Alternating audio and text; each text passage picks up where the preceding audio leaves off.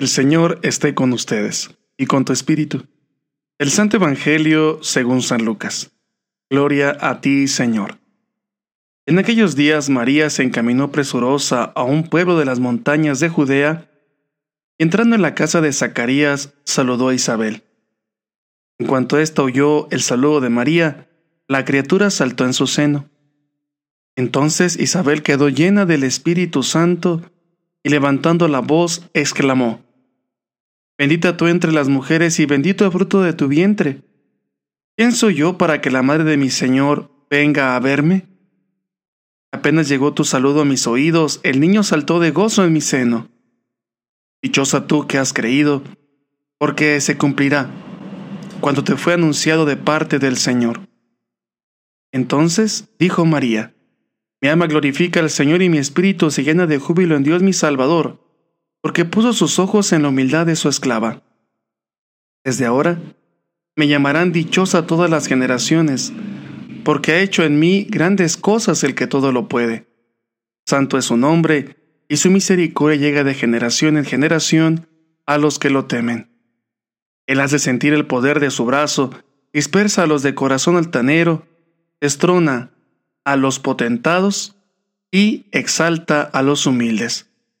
A los hambrientos los colma de bienes y los ricos los despide sin nada, acordándose de su misericordia.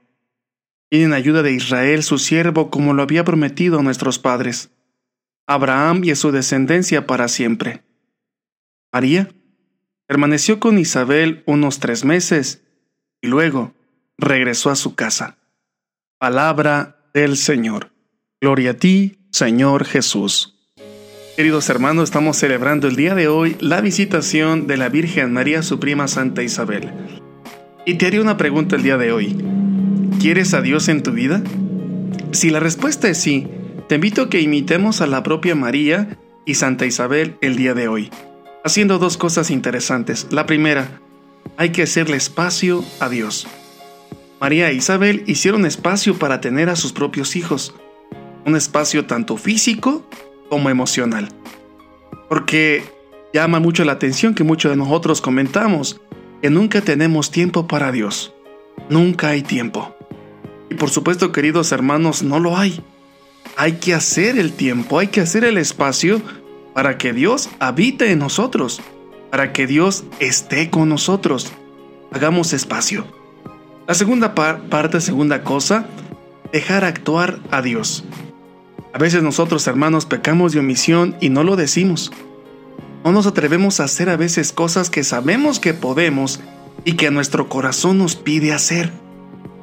María en el Evangelio que vamos a escuchar ayuda a la propia Santa Isabel, haciendo caso a la voz de Dios que le invita a hacer algo. Por tanto, deja a Dios actuar en tu corazón. Hazle caso a esa voz. Hazle caso a tu conciencia, hazle caso a tu corazón, hazle caso a la voz de Dios que te invita a actuar. Por tanto, si queremos a Dios en nuestra vida, por favor, dale el espacio. Déjalo actuar en ti y te darás cuenta entonces que tendrás a Dios siempre contigo. Hasta pronto. Bye bye.